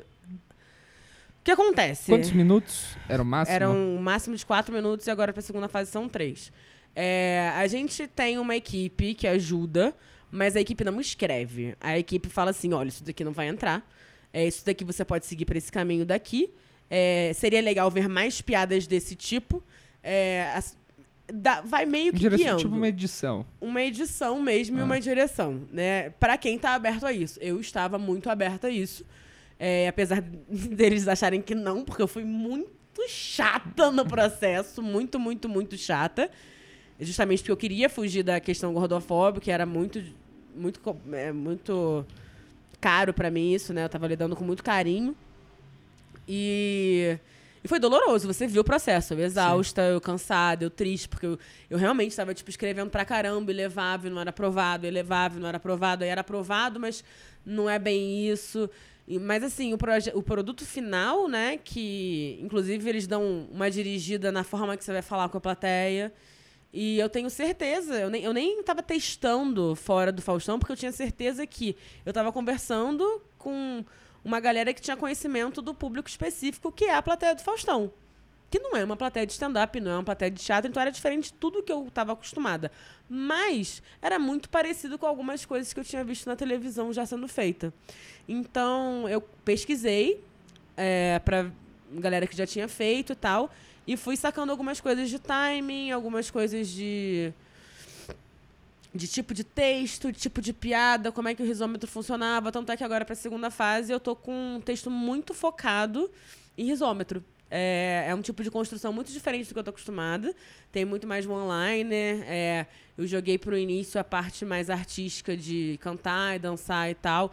Tem a minha assinatura, mas não é um texto que eu levaria do jeito que tá pra apresentar em nenhum lugar, entendeu? Nenhuma casa de stand-up eu, eu sinto que aquilo ali funcionaria. Isso é muito doido pra mim. Isso é muito eu, doido. eu acho que enlouqueceria fazendo isso. Você não tem esse problema, porque você Eu já, já sou é maluca. clinicamente... Clinicamente insana. Não, Sartório não tá só me chamando de louca porque eu tenho uma vagina, é porque ele sabe que eu tomo remédio pra cabeça. Não, é que um dia a Babu chegou assim pra mim e falou, Sartório, eu sou clinicamente insana. E sua grande preocupação era se você perder a graça Sim. se tratando ou ia tentar viver a vida mais triste e mais engraçada. Cara, isso é muito legal de falar, inclusive. Sim, exato. Porque eu tava com muito medo mesmo de, tipo, começar a per- perder. Eu, eu- eu crio muito no ódio, né? Nas coisas que eu acho estranhas e bizarras, nas coisas que me, me causam desconforto. Mas, é, cara, eu comecei a tomar remédio pra cabeça, estabilizador de humor. E eu continuei odiando o mundo e as pessoas, só que a minha reação começou a ficar mais proporcional. Porque antes eu ficava irritada e eu ficava puta. E aí. Sim, você nem me bateu mais. Nunca mais te mandei Nunca tomar mais. no cu e sair andando, né? E assim, não é. Nem todo mundo é, lidou com a minha irritação. Geralmente quem lida mais são meus amigos mais próximos. Sim. É uma merda. Porque quem tá mais de fora. Não... quem tá mais de fora não. Eu não sou tão grosseira, né? Mas quanto mais intimidade eu tenho, mais à vontade eu fico pra estourar. E quem tava sofrendo eram as pessoas mais próximas, e isso me fez procurar o remédio. Mas, cara, me deu uma. Me dá uma tranquilidade. Eu falo muito rápido, né? Dá pra ver aqui. Mas no palco me deu muito mais tranquilidade pra lidar com interação de público. Porque eu conseguia parar, eu consigo, né? Parar, ouvir o que o público tá me falando, estar presente e responder. Porque eu não tô mais no palco pensando no negócio que eu vou fazer depois, porque a ansiedade não tava me deixando aterrar em nenhum momento, sabe? Sim. E aí eu tô achando muito maneiro isso. Inclusive, tá, tá me dando novas ferramentas. Se né? tratar é muito bom, né? Se tratar é muito bom. É que tem recomendo. uma coisa na comédia do que tem esse essa lenda do comediante que é triste, né? Ah, entendi. E gente romantizando tristeza E, depressão e, e tal. depressão. Ah, eu só escrevo bem deprimido. E eu acho que você tá bem da cabeça, escreve. É o jeito que você vai escrever melhor. Cara, Você sim. pode até escrever bem deprimido, mas se tiver bem. É que eu acho perigoso isso. Do, eu, eu vejo. Eu vejo. Pega água. Você quer água? Água não. Não, eu quero a outra água. A outra água já tá igual essa não, água. Você tem que beber dá água do água gelada! patrocinador. Me dá água gelada! Sem patrocínio. Meu Deus do céu. Desculpa, gente. Mas fala, tem que estar bem. É, então, que eu, eu vi um. Teve um comediante open, assim, que- que ele fez um documentário falando de depressão e comédia. Eu acho uma merda romantizar isso. Porque eu Uhum. já fui deprimido e fazia comédia e pra mim era muito pior. É muito difícil, tipo, é, na fase que eu tava mais deprimida, né? Porque a- o excesso de ansiedade, ela causa depressão também. Sim. É isso que muita gente não sabe. Ela acha que a, a ansiedade, ela só faz você ficar, uh, cocaína, mas não é bem assim. É, inclusive, nunca cheirei cocaína por causa da ansiedade. Muita ansiedade, não dá pra cheirar cocaína. Não, obrigado lá no Rio. Não, aqui em São Paulo você é obrigado a fazer publicidade de cheirar cocaína. No Rio, não. Nossa, meu estereótipo de, de carioca. Carioca é cocaína? Carioca publicitário, com certeza. Não, publicitário. Porque publicitário cheira cocaína, a gente sabe disso. É. Isso, isso acontece. Minha geração anterior à minha. Minha Talvez. geração, assim, não. Não, Não, mas no Rio, tem. cocaína é uma coisa muito, muito bad vibes. Caramba, sério, eu achei que era mais não, comum. lá. não, é zero comum cocaína no Rio. Muito incomum cocaína no Rio. Hoje em dia menos, hoje em dia tá mais popular, né? Porque a galera, sei lá por quê. California Queixo. California Case. Mas eu vi essa série e eu vi o Lobo de Wall Street, eu fiquei assim, eu preciso experimentar. Acesso à Netflix aumentou e a galera começou a tirar Mas cocaína. deixar claro que eu não experimentei. E a parte ruim de estar em vídeo é que meu pai tá me vendo fumando agora. Desculpa, pai. Pelo menos você sabe que eu não uso cocaína. Que bom, meus pais também vão saber que eu não uso cocaína. É, E quando, quando deprimida, só piorava porque eu não queria ficar no rolê de humorista, eu só queria, tipo, chegar, fazer meu trabalho e ir embora. Eu não queria conversar com o público. É, Então, assim, tudo fica muito difícil, né? Tipo, você tá. Eu não sei que tipo de distorção você vai ter pela depressão, se vai facilitar, mas a depressão dificulta trabalhar. Exato. Então, como é que você vê o mundo com uma tudo é muito complicado, nada você quer fazer. Então, assim, tipo, claro que que eu menos irritada, eu vou ter menos sentimentos melancólicos em relação às coisas, mas não, cara, pelo contrário, inclusive, acho que uma das coisas que contribuiu para o meu crescimento como humorista foi ter começado a tratar da minha cabeça, sabe? Até pra tirar alguns problemas da frente, pra conseguir me, me- focar em, tipo, o que, que eu acho engraçado, sobre o que eu tô pensando, sobre o que eu vou escrever agora. A onde- ansiedade é a pior coisa pro comediante. Eu não né? sei se é a pior coisa, eu sei que é muito ruim.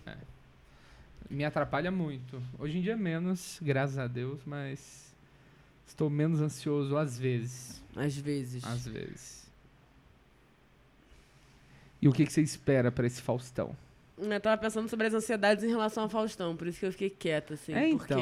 porque... Deve, deve dar uma ansiedade entrar ao vivo na TV. É, então, a, a minha ansiedade sempre em relação. Não tanto, porque a gente sempre é ao vivo, né? Então, mas a minha relação a palco sempre até hoje, desde que eu tinha banda, é esquecer o que eu tenho pra falar, o que eu tô fazendo ali.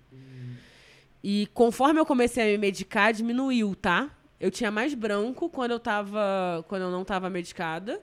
Porque, segundo meu psiquiatra, era porque o cérebro tava funcionando bizarramente, aí eu pensava em outras coisas e não no que eu tava fazendo. Então agora que eu tô mais concentrada, é mais fácil não me esquecer das coisas. Mas esse sempre foi meu pânico. E, tá- e é meu pânico agora. Meu pânico agora é, tipo. é, vai ter, isso aqui vai passar depois, né? Eu tenho uma parte Sim. que eu. Olha só. Vocês só vieram aqui porque a Babu ganhou! Não, agora é a semifinal. É, é passar pra final. É, teve uma parte que, né, que é de tirar a roupa, e eu, tipo, quero que tire a roupa e a roupa de baixo esteja lá. Porque Você você esquece, né? Tipo, Cara, porque assim, eu tô treinando com sobretudo já. Você já só tá que com a roupa? Eu já tô com a roupa. Eu tô treinando com sobretudo. como não, não vai ser um spoiler que isso vai depois, mas você vai tirar a roupa que você tá por cima, você vai estar com o figurino das dançarinas. Isso. E você já tá com o figurino das dançarinas na Sim. sua casa? Não, não tá na minha casa, tá, tá lá no figurino. Tá lá no figurino. Tá lá no figurino. E eu ainda não tô ensaiando com a roupa toda, eu tô ensaiando só com a roupa de cima. E aí, na hora de tirar, eu tô com vestida. Eu já ainda tô, com- tô com a minha roupa de rua, sabe? Mas eu tiro, eu me sinto instantaneamente pelada. Eu me sinto mostrando os peitos pra todo mundo. Então ele dá uma sensação de tá! Abriu o roupão e logo no início da performance tá sendo difícil, né? Sabe uma coisa que você pode pensar? Se vazar alguma coisa, não vai ser tão ruim. Tem como vazar, não, não existe, não tem como. A minha roupa não dá pra vazar Não nada. dá. Ah, então- não dá, não então dá. é um só medo coisa- irracional. É um medo irracional, é uma sensação de quando você abre, de... Ai, desculpa. É uma sensação de que você tá, tipo, se desnudando pro mundo, só de Sim. você fazer esse movimento, né? Que o o corpo tem memória, né? Então, das vezes que eu fiz isso no strip...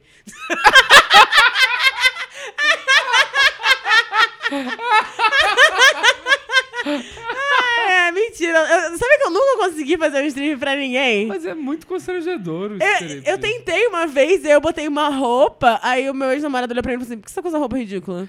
Aí eu, tipo, Meu Deus. eu ia fazer uma Insensível. dança pra você. cara. Gente, já sofri muito. Olha essa, essa carinha aqui de sofrimento.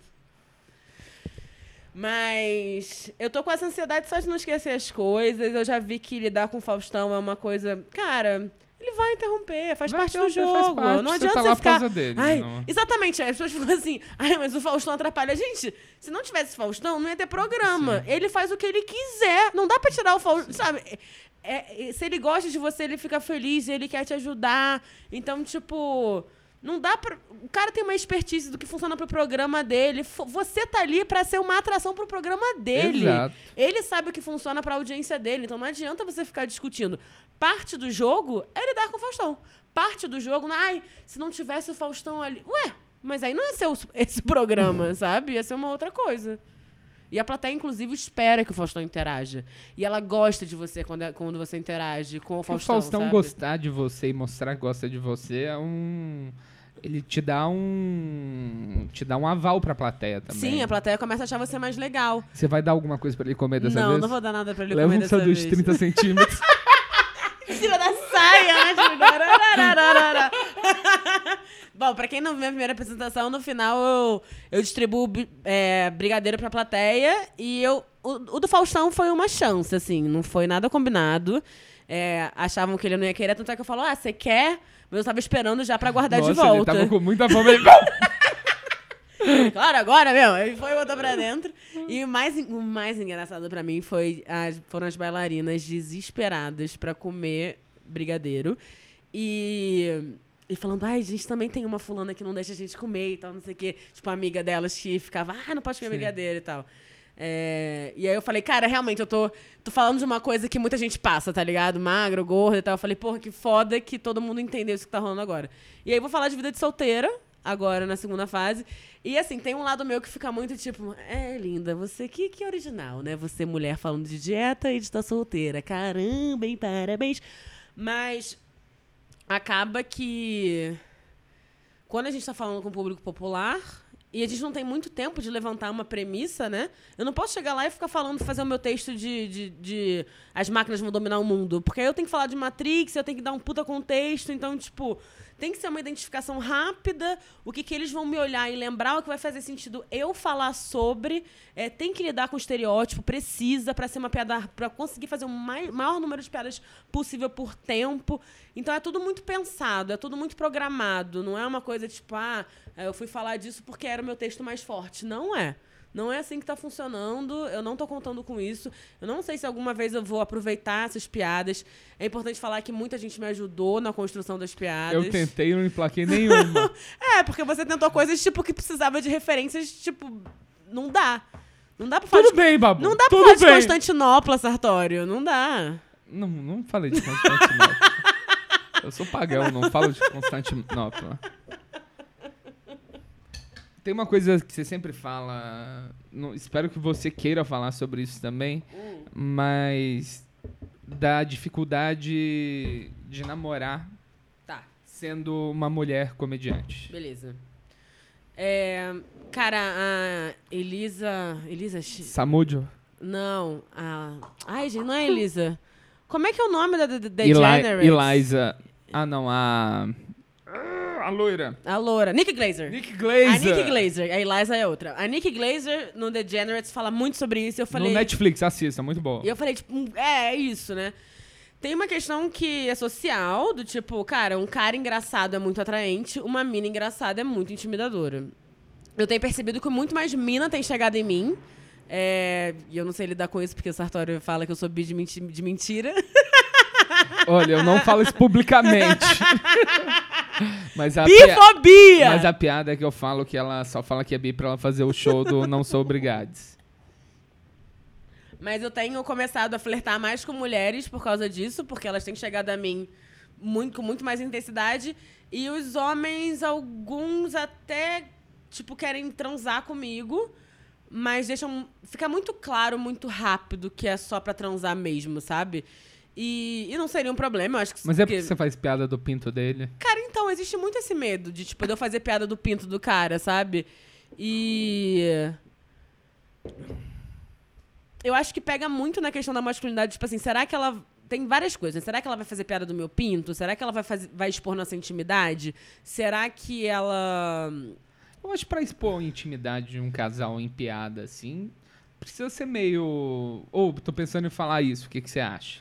Cara, precisa e precisa primeiro ser um casal, né? Você não Exato. pode ficar com É. medo que a menina você acabou de ficar. Tipo, você acha que ela vai falar. Enfim, mas existe esse medo. O cara não quer nem passar pela chance de você falar alguma piada, ridicularizar ele no palco de alguma ma- maneira. Enquanto as mulheres são o tempo todo ridicularizadas pelos maridos, o tempo todo, às vezes, falando, os maridos falando umas coisas mentirosas, humoristas inventando que a, que a esposa é vagabunda.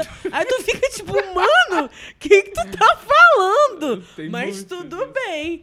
É, e cada um lida com seu relacionamento da maneira que quiser. Mas assim, pra mim, como eu comecei no Papo Calcinha, né? Falando das minhas experiências sexuais, ficou muito claro desde cedo que eu não poderia, se eu quisesse ter uma vida amorosa, falar sobre minha vida amorosa publicamente. Tanto é que o que eu falo, eu falo muito, se você for reparar no meu texto, eu falo muito pouco de sobre tipo. namoro. É, sobre a vez que eu nam sobre meu ex-namorado, sobre uma briga que eu tive com um cara. Eu lido muito pouco com isso. Eu falo muito mais, tipo, sobre ah, eu ser promíscua e como eu lido com isso, e como a sociedade me vê. Eu não conto um caso que aconteceu com um cara. Tem um mini pinto. É que é muito difícil falar disso também. Eu tenho essa barreira, eu não falo muito sobre isso também. Cara, eu acho que quando eu voltar a me relacionar, né? Que eu tô há muito tempo. Desde que eu me tornei humorista, eu não me relacionei mais. E eu acho que não é por coincidência, né? Eu, eu falo isso bastante. o Faustão vai mudar isso. Você vai namorar o Faustão. Eu acho que talvez eu consiga ter coisas para falar de relacionamento, né? Porque vai ser uma coisa que vai fazer parte da minha vida. Mas. Ao mesmo tempo, eu penso, tipo assim, eu tô com muita raiva do meu ex. Tô com muita raiva do meu ex hoje. Hoje eu tô com muita raiva. Mesmo tendo mó tempo que a gente terminou. Seu otário. Mas eu não. E eu poderia descrevê-lo a ponto das pessoas saberem quem é.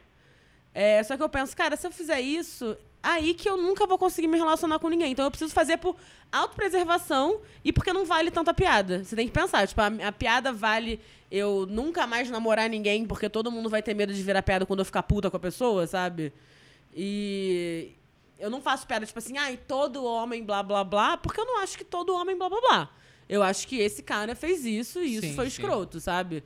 Só que eu entendo também o medo. Eu não sei se eu, eu ia ter coragem também de me relacionar com alguém que depois fosse me expor publicamente, sabe? É, então, por isso que, porra, eu, eu evito. Até quando eu tô ficando com alguém, eu evito, tipo, postar foto e tal. Porque eu sei que eu preciso tomar. Essa ainda é a parte do machismo que me atinge muito. Eu preciso tomar cuidado com o que, que eu pareço nas redes fazendo. Eu não tenho essa liberdade porque, cara, vai fazer mal para meus outros relacionamentos futuros. Então o negócio tem que estar sendo policiado. E também tem a coisa do cara, da masculinidade se sentir atingida quando a tua mina é mais engraçada que você. Quando a sua mina é um centro de atenções e você não. Especialmente com o tipo de cara que eu gosto de me relacionar, que é a galera verborrágica, a galera inteligente, que tá acostumada a ser usando as atenções. E aí, quando chega eu, o que eu costumava fazer é me colocar numa posição de de passividade, né? Eu ficava mais no, no, no tambourine, né? Que nem o Chris Rock, né? Que Sim. falou. Mas quando você trabalha com o que eu trabalho, involuntariamente você não vai conseguir se colocar numa posição de passividade. Porque você vai chegar e todo mundo vai falar, e o Faustão? E não sei o quê? E como é que tá? Ai, te vi não sei aonde. Seu parceiro tem que lidar bem com isso. Sim, sim. Imagina, tipo, eu, eu sofro Eu, assédio. eu lido bem com isso, mas eu acho que. Não sei se é minha criação bizarra. mas. E você tá no meio também. Eu tô no meio. E você tá no meio também. Sim. Namorar tem- uma mulher engraçada é bom porque eu só falo assim. Ela tá sendo engraçada, não precisa ser engraçada agora. Ufa. Ótimo, exatamente. Ufa, graças a Deus. Eu também, eu também me sinto da mesma maneira. É, e tem a questão de lidar com assédio também. É, o meu Instagram é tipo. 30% dos comentários, pelo menos, são assédio. Então. E eu lido com assédio de uma maneira muito específica, que é eu não bloqueio. Eu respondo as pessoas quando elas estão só falando, ai, como você é linda, etc. Eu, ah, obrigada, etc. Tchau, sabe? Também não mando uma foto de teta, mas eu também nunca recebi foto de pau. Nunca recebi foto de pau. É... Não sei o que isso quer dizer. Não desafie o público. Não, não, por favor, não me mandem. Não mandem. Não mandem. Assim, eu não vou odiar, tá ligado? Você pode mandar foto de pau. De verdade. Você quer mandar foto de pau? Eu não vou odiar. Eu acho pau maneiro. Eu não vou falar, ai, é, uma foto de pau. Mas eu vou falar. É muito bizarro isso. Ué, Por que, cara? É, é pau. bizarro. Eu gosto de pau. Foto de xota? Pode mandar foto de xota também. Também gosto de xota. Mas a questão é, não é por causa disso que eu vou querer te dar. Isso pode, inclusive, isso aumenta muito a chance de eu não querer te dar. Porque eu vou olhar friamente o seu órgão genital. E eu vou ter a capacidade, não tão com tesão, de olhar quão feio ele é. Aí eu vou olhar e falo assim, caralho, na moral, não vou sentar nisso aí não. Porque no calor do momento... no calor do momento, tá... Como que é essa piada do, do cara desempregado em cima, num idiota em cima? Ah, cara, eu não faço essa piada há muito tempo, eu sempre esqueço de Eu fazer gosto ela. muito dessa piada. É que as pessoas me falam que. Me perguntam se eu não sei, se eu não sei gozar sozinho. Eu falo, ah, mas eu gosto de ter um idiota em cima de mim pra me atrapalhar.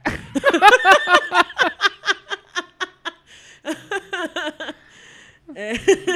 Texto tranquilo pro Faustão. eu não sei porque cortaram Um essa idiota, piada. um idiota em cima de mim é, é uma frase muito boa, muito boa. Perceberam? É em cima. É em cima. Não, porque quando eu tô em cima eu resolvo muito rápido, entendeu? A pessoa em cima de mim aí tá me atrapalhando mesmo. Mas é isso, Babu. Acho que tem algo mais que você deseja falar pra pra esse grande público que eu Esse tava vindo pu- cá. Ah, cara, só deixar o recado aí que é muito maneiro fazer comédia, não é. E sei lá, eu, eu, eu sei que muita coisa que eu falo parece arrogante, tá? Eu, eu tenho plena É consciência sotaque. disso. Pode ser o sotaque. Pode ser, mas eu, eu, eu peço que vocês pensem se não parece arrogante só porque eu sou mulher também. E, e porque eu tô falando com confiança. Mas, na verdade, eu tô descobrindo as coisas. Eu tô num momento de carreira que eu tô muito feliz aonde eu tô, no tempo que eu tô. E eu acho que, hoje em dia, as coisas acontecem com uma... Caramba. E eu acho que hoje em dia as coisas acontecem com uma rapidez muito maior do que acontecia antigamente por muitos fatores. Então, é, essa noção de que alguém tá pronto, que alguém tá preparado, que alguém. Isso já mudou, né? Então a gente tem que ficar ligado pra isso, só pra não estar sendo só babaca. Da hora. E esse foi o primeiro tava vindo pra cá nos estúdios Sartório. E sejam bem-vindos a esse novo formato. Se tiver filmado, né? Porque o problema de filmar com o celular é que eu não tenho Noção, noção nenhuma. ali. E... e é isso. Muito obrigado, Babu. De nada, escutem meu podcast também. Eu tenho dois podcasts. Dois podcasts. Tenho Biscoito. o Biscoito Podcast, que é só sobre bissexualidade, que é com a Tati Leite e com o Gui Neves. E eu tenho Sete Coisas Que, que é o que eu falo sozinha, com uma voz assim, porque eu percebo Voz que... sensual. Ah, é a minha voz sensual, ela atrai mais gente. e Tem, é... sempre, tem sempre uma galera maluca que acha a voz sensual. Tem, tem. Me mandaram já uma mensagem que. Mó atenção na sua voz aí, ó. e aí tem o Sete Coisas Que, que eu só falo muitas coisas aleatórias. Na verdade, sete coisas, mas tem 15 minutos. É isso. Ela escolheu porque dia 7 é meu aniversário. Muito obrigado, gente. Eu nunca escolheria nada relacionado a um geminiano pras minhas coisas. Geminiano é legal. É super legal. Super legal. Geminianos são ótimos. Nós somos ótimos. Eu tô balançando a cabeça negativamente. E é isso, gente. Muito obrigado e até a próxima. Até. Comprem as canecas. Então, eu tava vindo pra cá, Eu tava vindo pra cá. Eu tava vindo pra cá e Eu não tava vindo pra cá. E pra você que ficou aqui até o final, meus parabéns. Sou seu fã. É, esse episódio, esse episódio foi muito legal. Espero que vocês tenham gostado. Se você chegou até aqui, me manda uma mensagem no Instagram, no arroba Daniel Sartório, falando Brigadeiro do Faustão. Tá bom? E até o próximo episódio. Muito obrigado. eu tava vindo pra cá, Eu tava vindo pra cá. eu tava vindo pra cá e Eu não tava vindo pra cá.